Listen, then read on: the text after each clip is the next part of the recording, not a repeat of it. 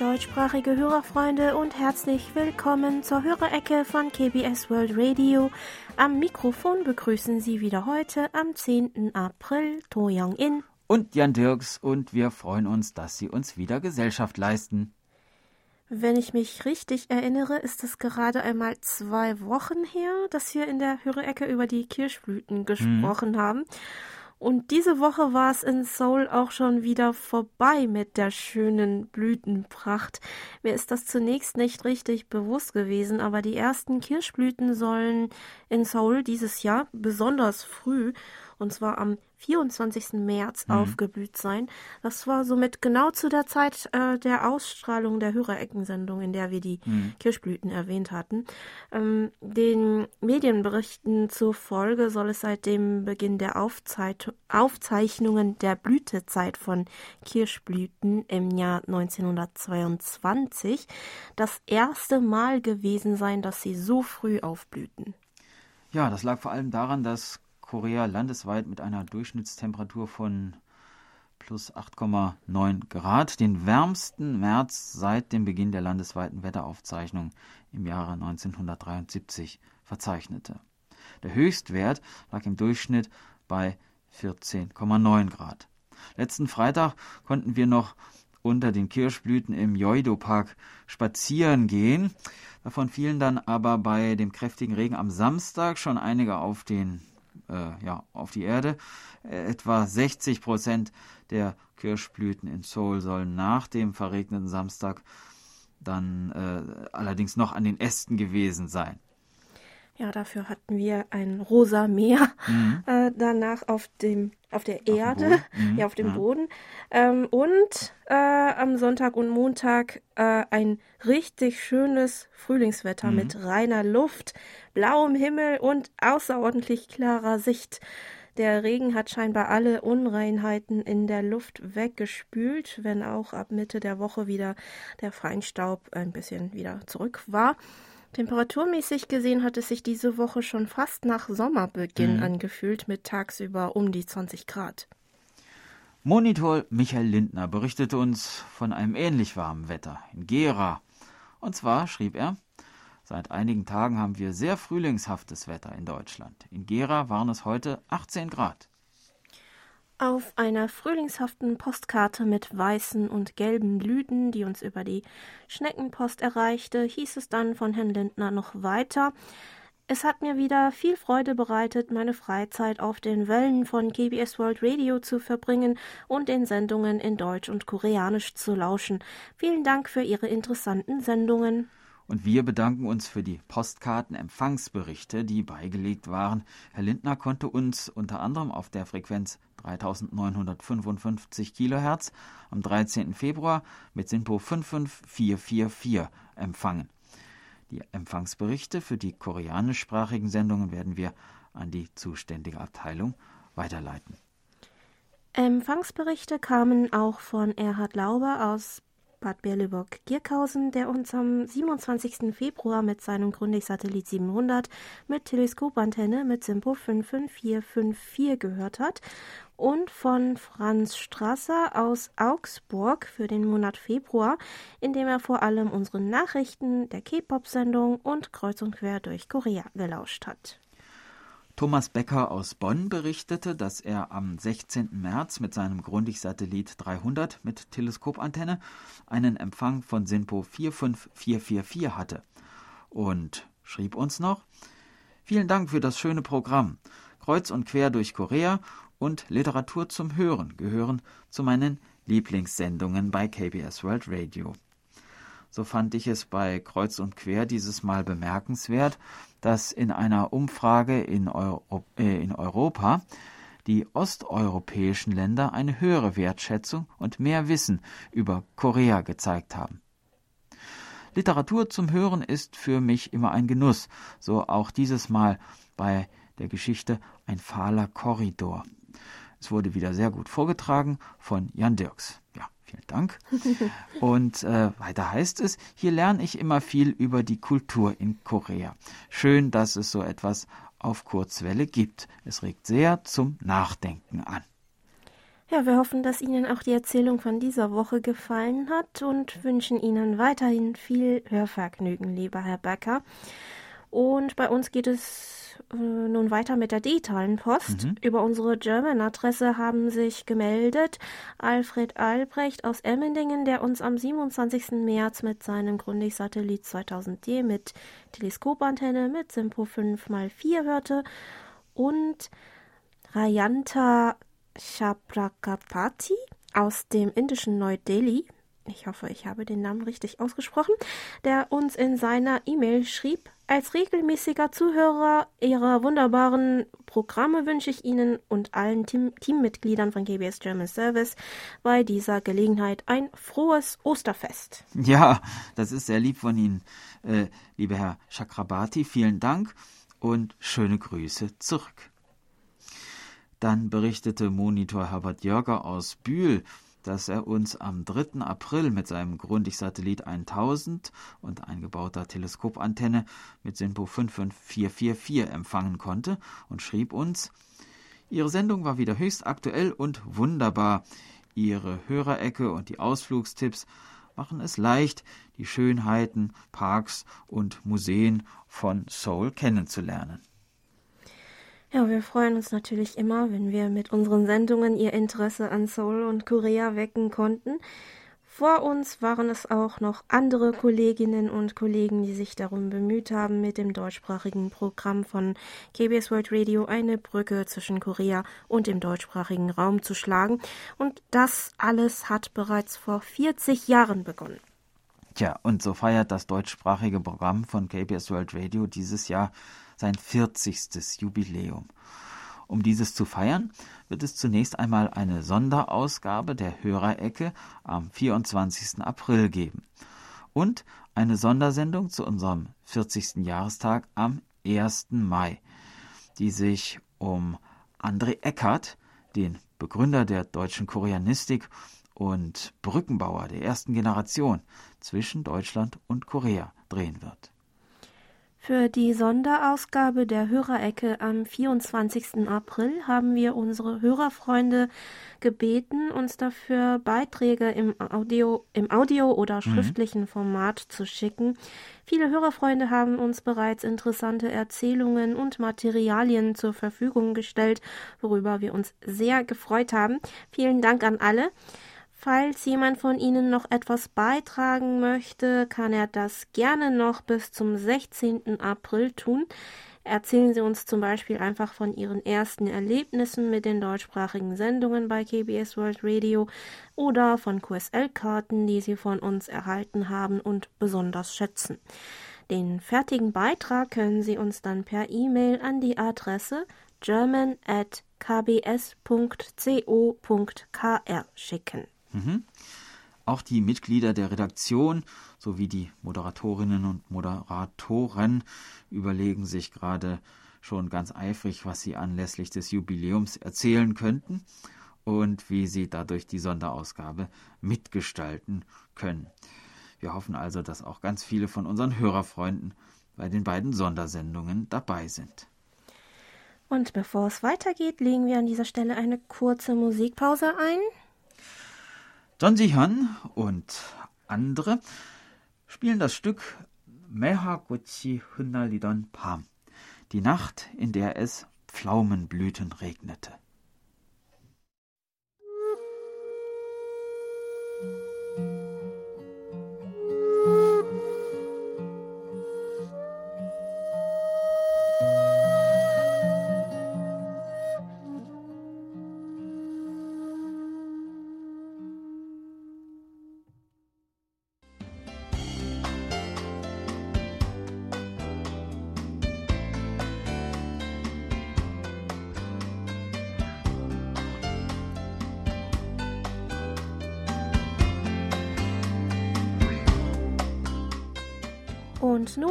Wir zu den Medientipps. Auch diese Woche ein herzliches Dankeschön an Monitor Erich Kröpke für ihre Zusammenstellung. Die Tipps für die 15. Kalenderwoche beginnen mit einem musikalischen Radiotipp.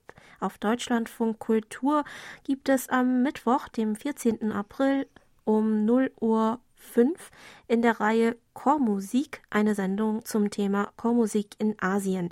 Der in Südkorea lebende, aus den Niederlanden kommende Chorleiter Johann Rose vergleicht Unterschiede und Stil in der Chormusik verschiedener asiatischer Länder.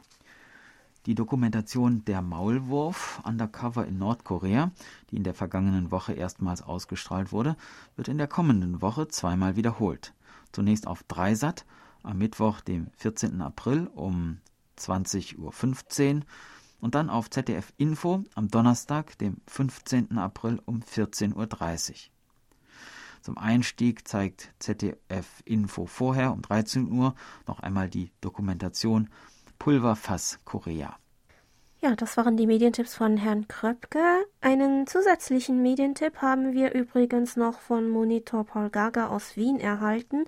Er informierte uns darüber, dass es bei CDF Ende März interessante Interviews mit in Korea lebenden Deutschen gegeben hat. Äh, geben Sie in der Suchmaschine Ihrer Wahl die Suchbegriffe ZDF Hallo Deutschland ein.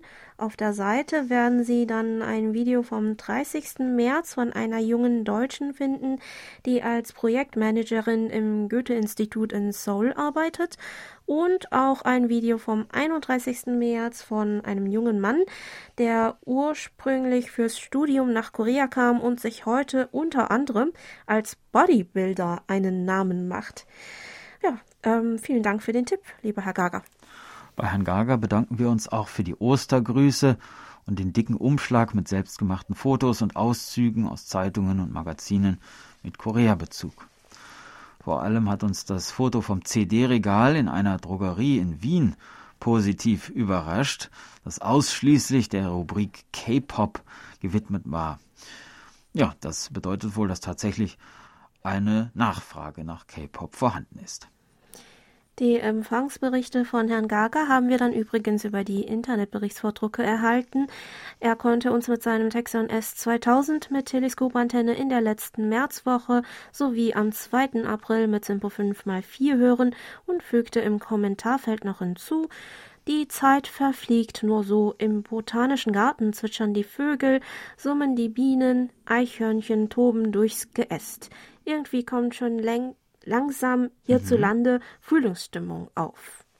Gemeldet haben sich auch Helmut Rott aus Deutschland, der am 3. April einen Kurzwellenempfang von SINPO 54445 verzeichnete, und Marco Alexander Reinke aus Neuenkirchen im Kreis Steinfurt, der uns am gleichen Tag mit seinem ICOM IC 7300 mit 10 Meter Drahtantenne mit SINPO 43444 empfangen konnte. Danke für das informative und umfangreiche Programm und frohe Ostern, schrieb uns Herr Rott noch. Ja, vielen Dank, lieber Herr Rott, und beste Grüße zurück. Ebenfalls am 3. April hörte uns Monitor Franz Schanzer aus dem österreichischen Schrems übers Internet und kommentierte noch, der Empfang war störungsfrei, die Geschichten und Volksmärchen über den Hasen haben mir sehr gut gefallen. Ralf Ladusch aus Cottbus hat diese Woche in unsere koreanischsprachige Sendung reingehört, meinte aber in seiner E-Mail noch, aber keine Angst, eurer Sendung auf 3955 Kilohertz bleibe ich treu oder nutze die tolle App. Ich bin übrigens erstaunt, dass man in Korea schon vor der vierten Welle warnt. Ich hoffe, der Wahnsinn ist bald zu Ende. Ja, die Fallzahlen sind diese Woche wieder stark gestiegen. Es ist das erste Mal nach Anfang Januar, dass sie wieder über die Marke von 600 äh, und später sogar auf 700 gestiegen sind. Strengere Corona-Maßnahmen, die zum Zeitpunkt unserer Aufnahme noch nicht bekannt gegeben worden waren, könnten nun ebenfalls drohen, um eine mögliche vierte Welle zu brechen. Dann haben wir auch eine E-Mail von Monitor Heinz-Günther Hessenbruch erhalten, der von einem Empfang von Sinpo 5x4 am 3. April mit seinem Lextronics E1 mit Stabantenne berichtete. In der E-Mail schrieb er uns noch Dankeschön für die Erklärungen zu den Alpakas in Südkorea. Das war interessant. Irgendwie kamen meine Frau und ich auf Willi Verried zu sprechen. Er organisierte vor Jahren KBS Hörertreffen. Wissen Sie vielleicht, was aus Willi geworden ist? Er ist vor Jahren mit seiner Frau nach Korea gezogen, in ein deutsches Dorf. Wir hoffen, dass es ihm gut geht. Ähm, leider ist das auch unser letzter mhm. Kenntnisstand, bevor wir den Kontakt zu Herrn Ferit verloren haben. Vielleicht haben andere Hörerfreunde noch Kontakt zu ihm und können ihm den Gruß von Herrn Hessenbruch und seiner Frau ausrichten, an dem wir uns auch anschließen möchten. Mhm. Auch wir würden uns über eine Nachricht sehr freuen. Dann gab es noch sechs Empfangsberichte von Monitor Nuri Streichert aus Hildesheim. So zum Beispiel auch vom vorletzten Wochenende. Am letzten Märzwochenende sowie an den Osterfeiertagen hatte er einen durchschnittlichen Kurzwellenempfang zwischen SINPO 43333 und 5x4. In seiner E-Mail von letzter Woche schrieb uns Herr Streichert noch, in dieser Woche habe ich mich wieder am Gedichtwettbewerb der Bibliothek deutschsprachiger Gedichte 2021 beteiligt. Nachdem ich mein Gedicht im vergangenen Jahr dem Jubiläum des Rundfunks gewidmet habe, schrieb ich dieses Jahr ein Gedicht in Gedenken an meine Schwester, die Ende Januar plötzlich nach einer Operation starb und uns fehlt. Jeder, der sich noch an dem Wettbewerb beteiligen möchte, kann dies noch bis Ende April machen. Informieren kann man sich auf der Seite gedichte-bibliothek.de. Ja, äh, lieber Herr Streichert, äh, wir waren auch sehr traurig über die Nachricht, als wir das erfahren haben mit Ihrer Schwester. Und wir möchten Ihnen an dieser Stelle noch einmal unser Beileid ausdrücken. In Bezug auf die Nachricht über den Suizid einer Transgender-Offizierin in Korea im März und den Kommentar von Monitor Helmut Matt aus Herbolzheim dazu, den wir in der letzten Hörerecke vorgelesen haben, meinte Herr Streichert noch. Ich denke bei diesem Thema, dass Menschen, die sich im falschen Körper fühlen, allein fühlen, weil die Gesellschaft sie und ihre Gefühle einfach nicht ernst nimmt. Gleiches gilt aber auch für Homosexuelle, die auch heute noch oft angefeindet werden. Auch hier ist die Suizidrate zu hoch. Jeder soll so leben, wie er fühlt. Hier lieben sich Menschen. Und auch Transgender haben das Recht, so zu leben, wie sie sich fühlen. Ja, ich teile da Ihre Meinung, lieber Streichert. Es ist wirklich traurig, dass immer noch in großen Teilen der Welt so viel Feindseligkeit mhm. gegenüber LGBTI-Personen zum Ausdruck kommt. Im letzten Empfangsbericht, schreibt Herr Streichert weiter, habe ich eine Frage zum Karfreitag in Korea.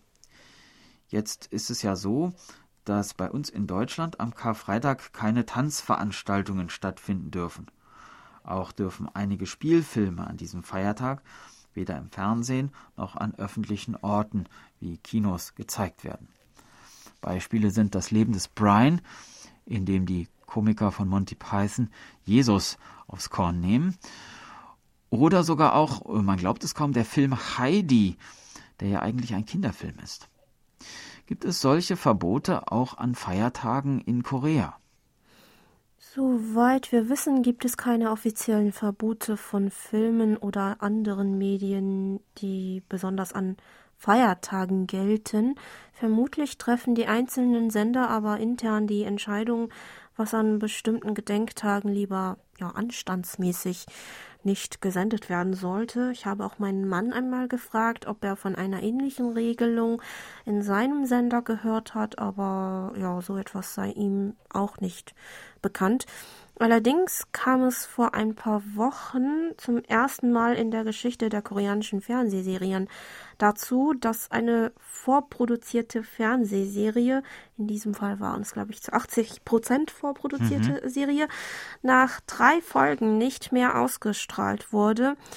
Ähm, es handelte sich nämlich um eine historische, ein historisches Drama. Mhm. Die Kritik vom Publikum, dass die Macher der Serie bestimmte historische Ereignisse verzerrt darstellen würden und die damaligen Verhältnisse in Korea falsch rekonstruiert hätten, war so vehement gewesen, dass der Sender trotz Schaden die Serie aus dem Programm nehmen musste.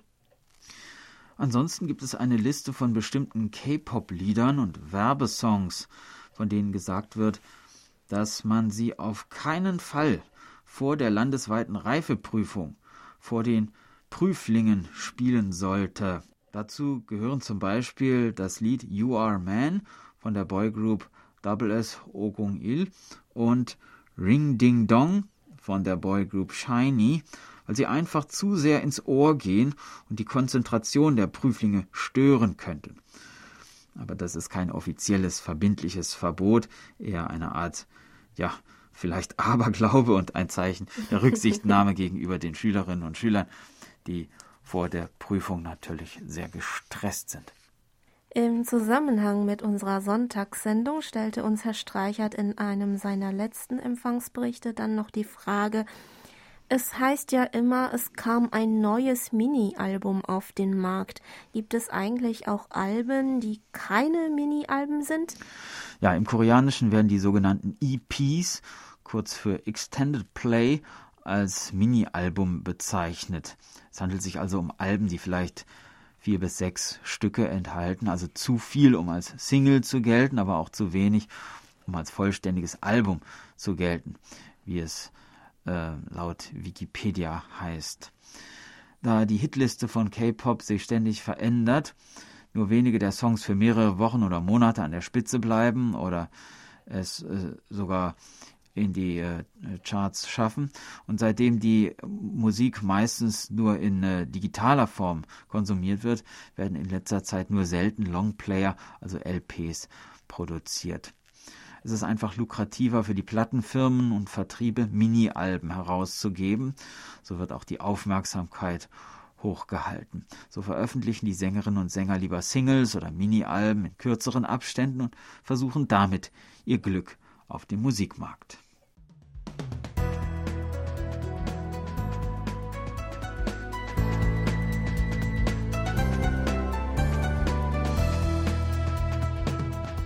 Sie hören KBS World Radio mit der Hörerecke. Geburtstagsecke. Unsere Glückwünsche gehen diese Woche an Friedhelm Wittlieb in Lünen, Erika Lesser in Gebesee, Paul Reinasch in Dudweiler, Monitor Manuel Peisker in Freiburg, Lieselotte Sievert in Mahl, Linda Matt in Herbolzheim und Philipp Herdkorn in Uldingen. Im Namen der Redaktion und von Monitor Bernd Seiser gratulieren wir allen ganz herzlich zum Geburtstag und wünschen Ihnen alles Gute. Von Monitor Herbert Jörger richten wir außerdem noch Glückwünsche an Herrn Seisser zu seinem Geburtstag am 7. April aus. Auch von uns alles Gute, lieber Herr Seisser. Unsere Glückwünsche werden heute musikalisch begleitet von IU und Love Poem.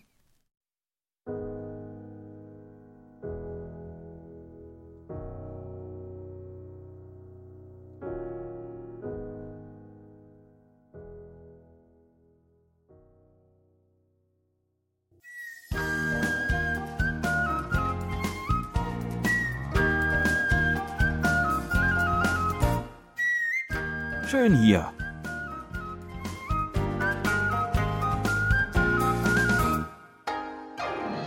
Ausflugstipps für Korea mit Jan Dirks.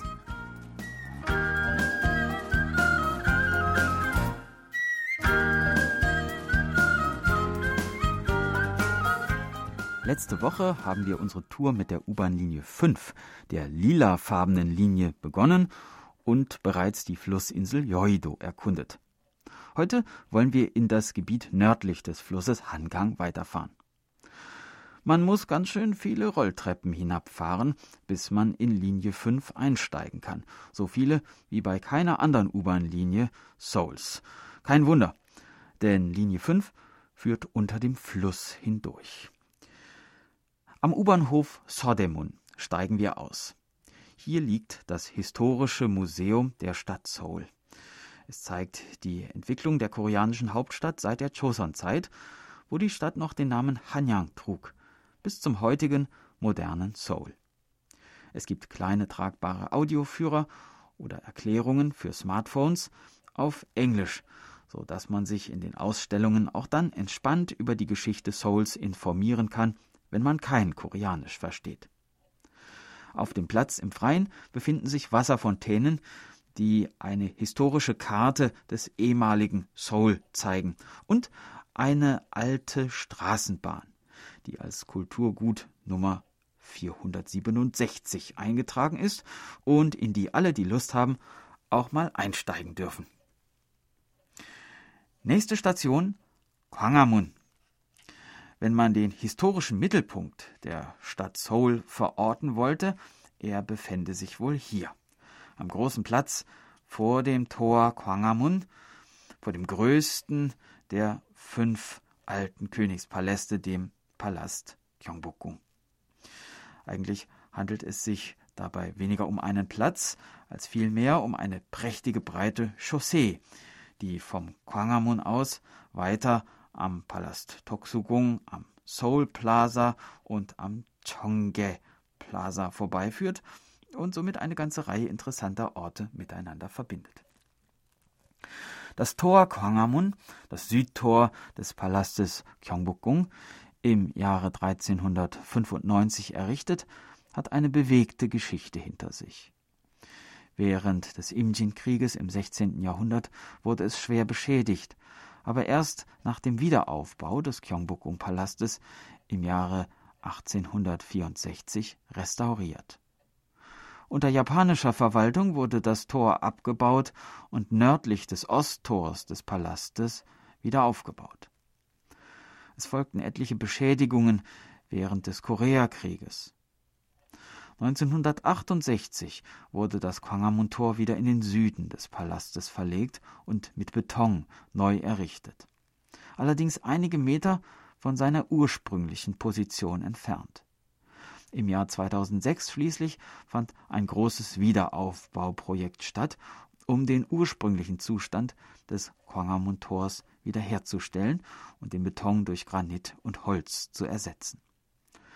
Nach drei Jahren und acht Monaten Bauzeit war das Tor schließlich vollständig in seiner ursprünglichen Form wiederhergestellt und wurde 2010 für die Öffentlichkeit zugänglich gemacht. Die 550 Meter lange und 34 Meter breite Kwangamun Plaza vor dem Tor wurde nach grundlegender Neugestaltung im August 2009 eröffnet und dient seitdem als Veranstaltungsort für wichtige Events, nicht zuletzt auch für politische Demonstrationen. Zwei Persönlichkeiten thronen als große Statuen majestätisch über dem Platz vor dem Kwangamun. König Sejong und Admiral Yi Sun-shin. Zu beiden gibt es in einer unterhalb der Statuen gelegenen Halle jeweils ein eigenes Museum. In der Ausstellung Geschichte Königs Sejongs erfährt man mehr über die kulturellen Großtaten des Königs in den Bereichen Wissenschaft, Kunst, Militär und Politik, vor allem über die Erfindung der koreanischen Schrift Hangul. Und im Bereich Geschichte Admiral Yi Sun-shins kann man unter anderem den Nachbau eines seiner berühmten Schildkrötenschiffe betreten, mit Hilfe derer ihm im 16. Jahrhundert der Sieg gegen die angreifenden Japaner gelang. Gesäumt wird der Platz vor dem Gwanghwamun zum einen vom Sejong Kulturzentrum, zum anderen vom Museum für die moderne Geschichte Koreas. Im Sejong Kulturzentrum 1978 eröffnet, finden in mehreren großen Aufführungssälen Konzerte für klassische Musik und traditionelle koreanische Musik sowie Opern, Musical, Theater und Tanzaufführungen statt. Das Nationalmuseum für die moderne Geschichte Koreas beherbergt auf acht Stockwerken Ausstellungen, die die neuere koreanische Geschichte von der Öffnung Koreas im späten 19. Jahrhundert bis heute umfassen. Die vier Dauerausstellungen decken verschiedene Epochen der koreanischen Geschichte ab und es gibt hier über 1500 Artefakte und Gegenstände zu sehen. Einige der Ausstellungsstücke sind die letzten Schriften des Patrioten An Jong-gun, die Unabhängigkeitserklärung vom 1. März, Hab und Gut gefallener Soldaten aus dem Koreakrieg sowie Materialien zur Demokratiebewegung.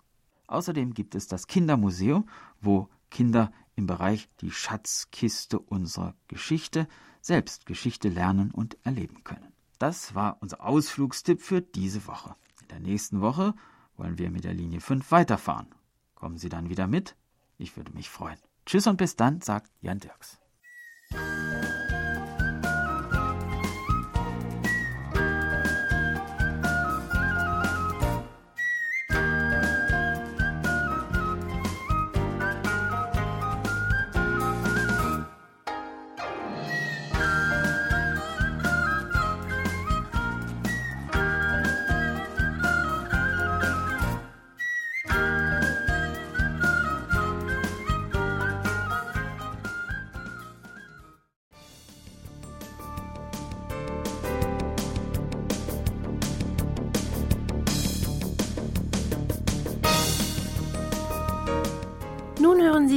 Monatlichen Bericht von Thomas Schneider aus Freiburg.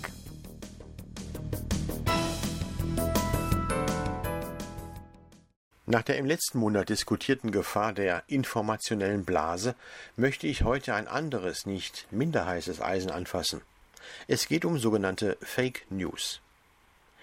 Dieser Begriff ist seit dem früheren Präsidenten Donald Trump durch alle Medien gedrungen, wurde den Hörern von Radiosendungen und den Zusehern von TV-Magazinen um die Ohren gehauen, ebenso wie den Lesern von Zeitungen.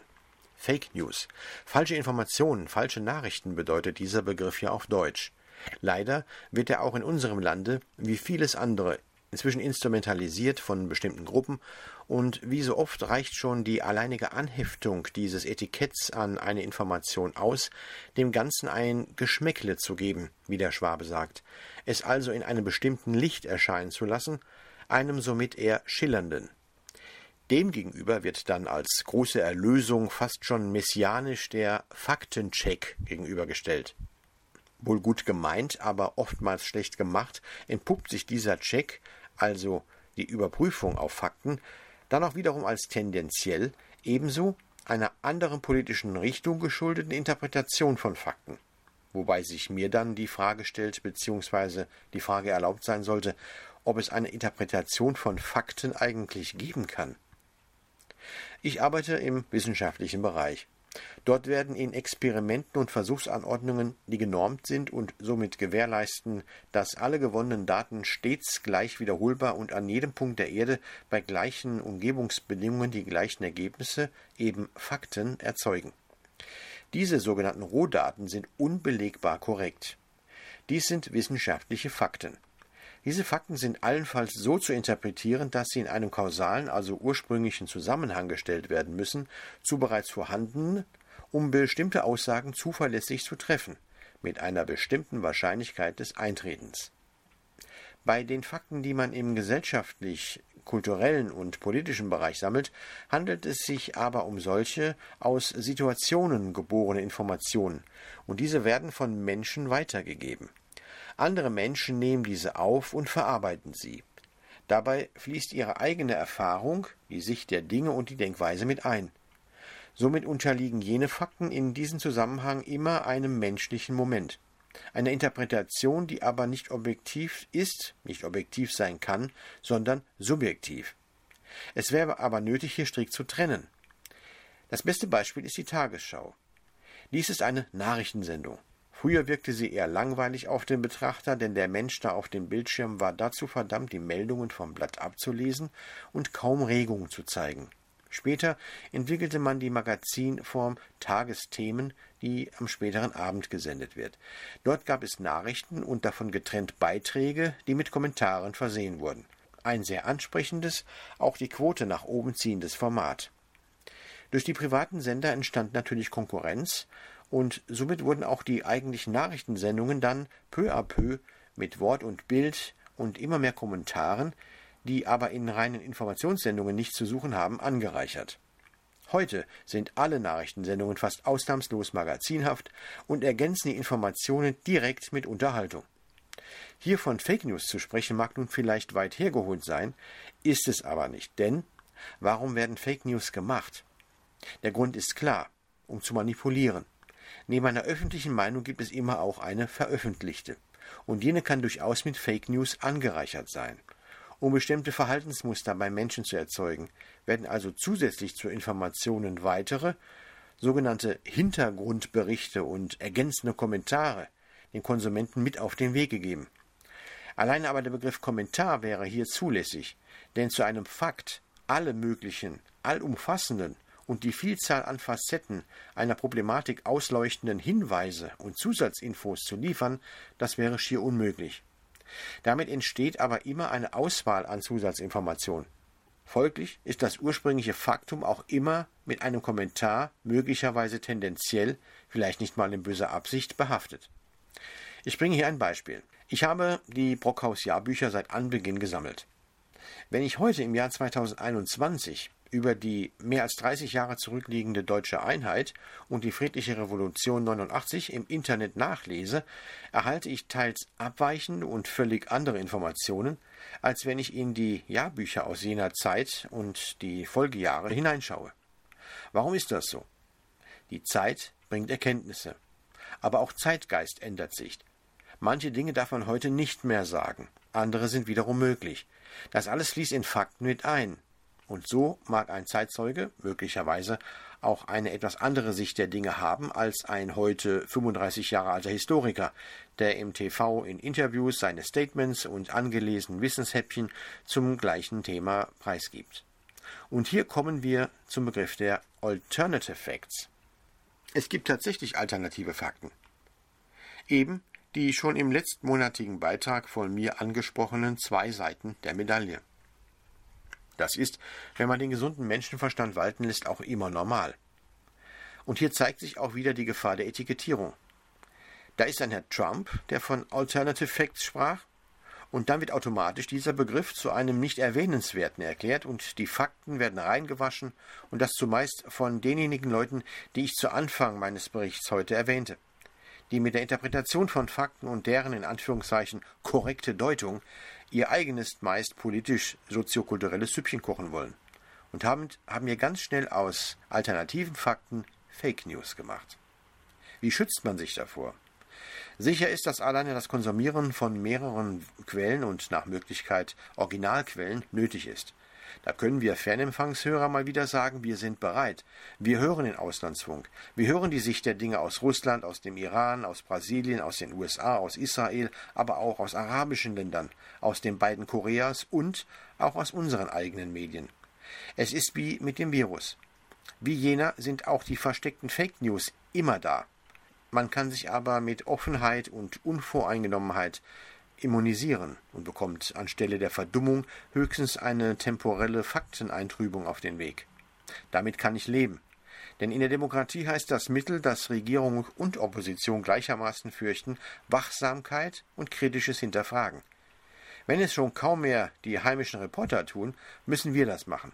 Nämlich einerseits Auslandsfunk hören, aber auch Medien, die aus dem Ausland über Deutschland berichten.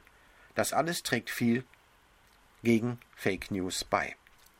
Damit komme ich zum Schluss für heute. Hört immer kritisch zu, auf allen Wellen. Ich verbleibe bis zum nächsten Mal. Beste Grüße aus Freiburg, Thomas Schneider.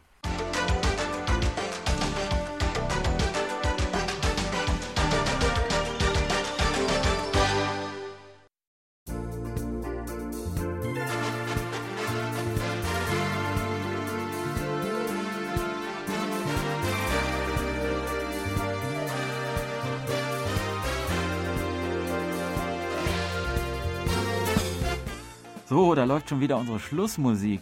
Jongin, was ich dich noch fragen wollte, sind denn bei dir auch mittlerweile schon ein paar Frühlingsgefühle eingekehrt, jetzt wo es wärmer wird? Hm, ja, naja, also zu Hause gibt es jetzt etwas mehr Blumen als hm. sonst. Hm. Ähm, wir waren ähm, am Montag, also mein Mann und ich waren am Montag noch im Blumenladen und haben uns ausnahmsweise dieses Jahr ein bisschen ja. äh, Blumen mhm. gekauft, mhm. äh, um den, den Frühling zu genießen.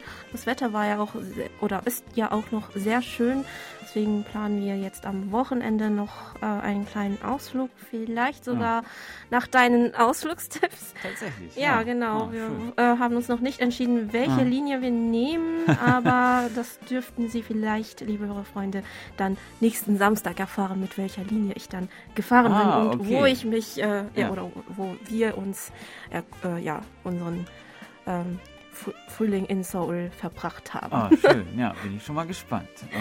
Ja, und wie läuft das bei dir so? Ja, also bei mir zu Hause ist eigentlich im Moment total Frühlingsstimmung, muss ich sagen. ähm, auf der Dachterrasse wird eifrig umgetopft. Meine Frau ah. hat da eine ah. ähm, äh, hat da viele, viele Pflanzen, die jetzt äh, einen neuen Topf brauchen und die Kinder helfen eifrig mit. Der Kleine im Kindergarten hat auch Samen mitbekommen, die er einpflanzen muss. Oh. Ähm, da hat er also auch seine eigene Aufgabe, ist er ganz eifrig dabei. Wir haben auch ähm, unten vorm Haus einen Vogelbrutkasten aufgehängt. Oh. Äh, warten nun äh, ja, gespannt darauf, spannend. ob da vielleicht eine Meise oder ein Gartenrotschwanz ein. Äh, ja, es wäre zieht. wirklich interessant zu wissen, wer, welches Vogel, welche Vögel jetzt ähm, dann kommen zu sehen. Ja, sind. also es gibt hier in der Stadt tatsächlich mehr Singvögel, als man so denkt. Die fangen jetzt auch ordentlich an zu zwitschern mhm. und äh, ja, mein, der Große der von uns, von unseren beiden Söhnen, der äh, imitiert auch fleißig Vogelstimmen und versucht da Kontakt aufzunehmen. Also bei uns ist im Moment richtig, ja, richtig Frühlingsstimmung. Ja. Naja, dann wünschen wir auch äh, unseren Hörerfreunden ganz äh, schöne Frühlingsstimmung bei mhm. Ihnen zu Hause und bedanken uns fürs Zuhören, wünschen Ihnen noch ein schönes Wochenende.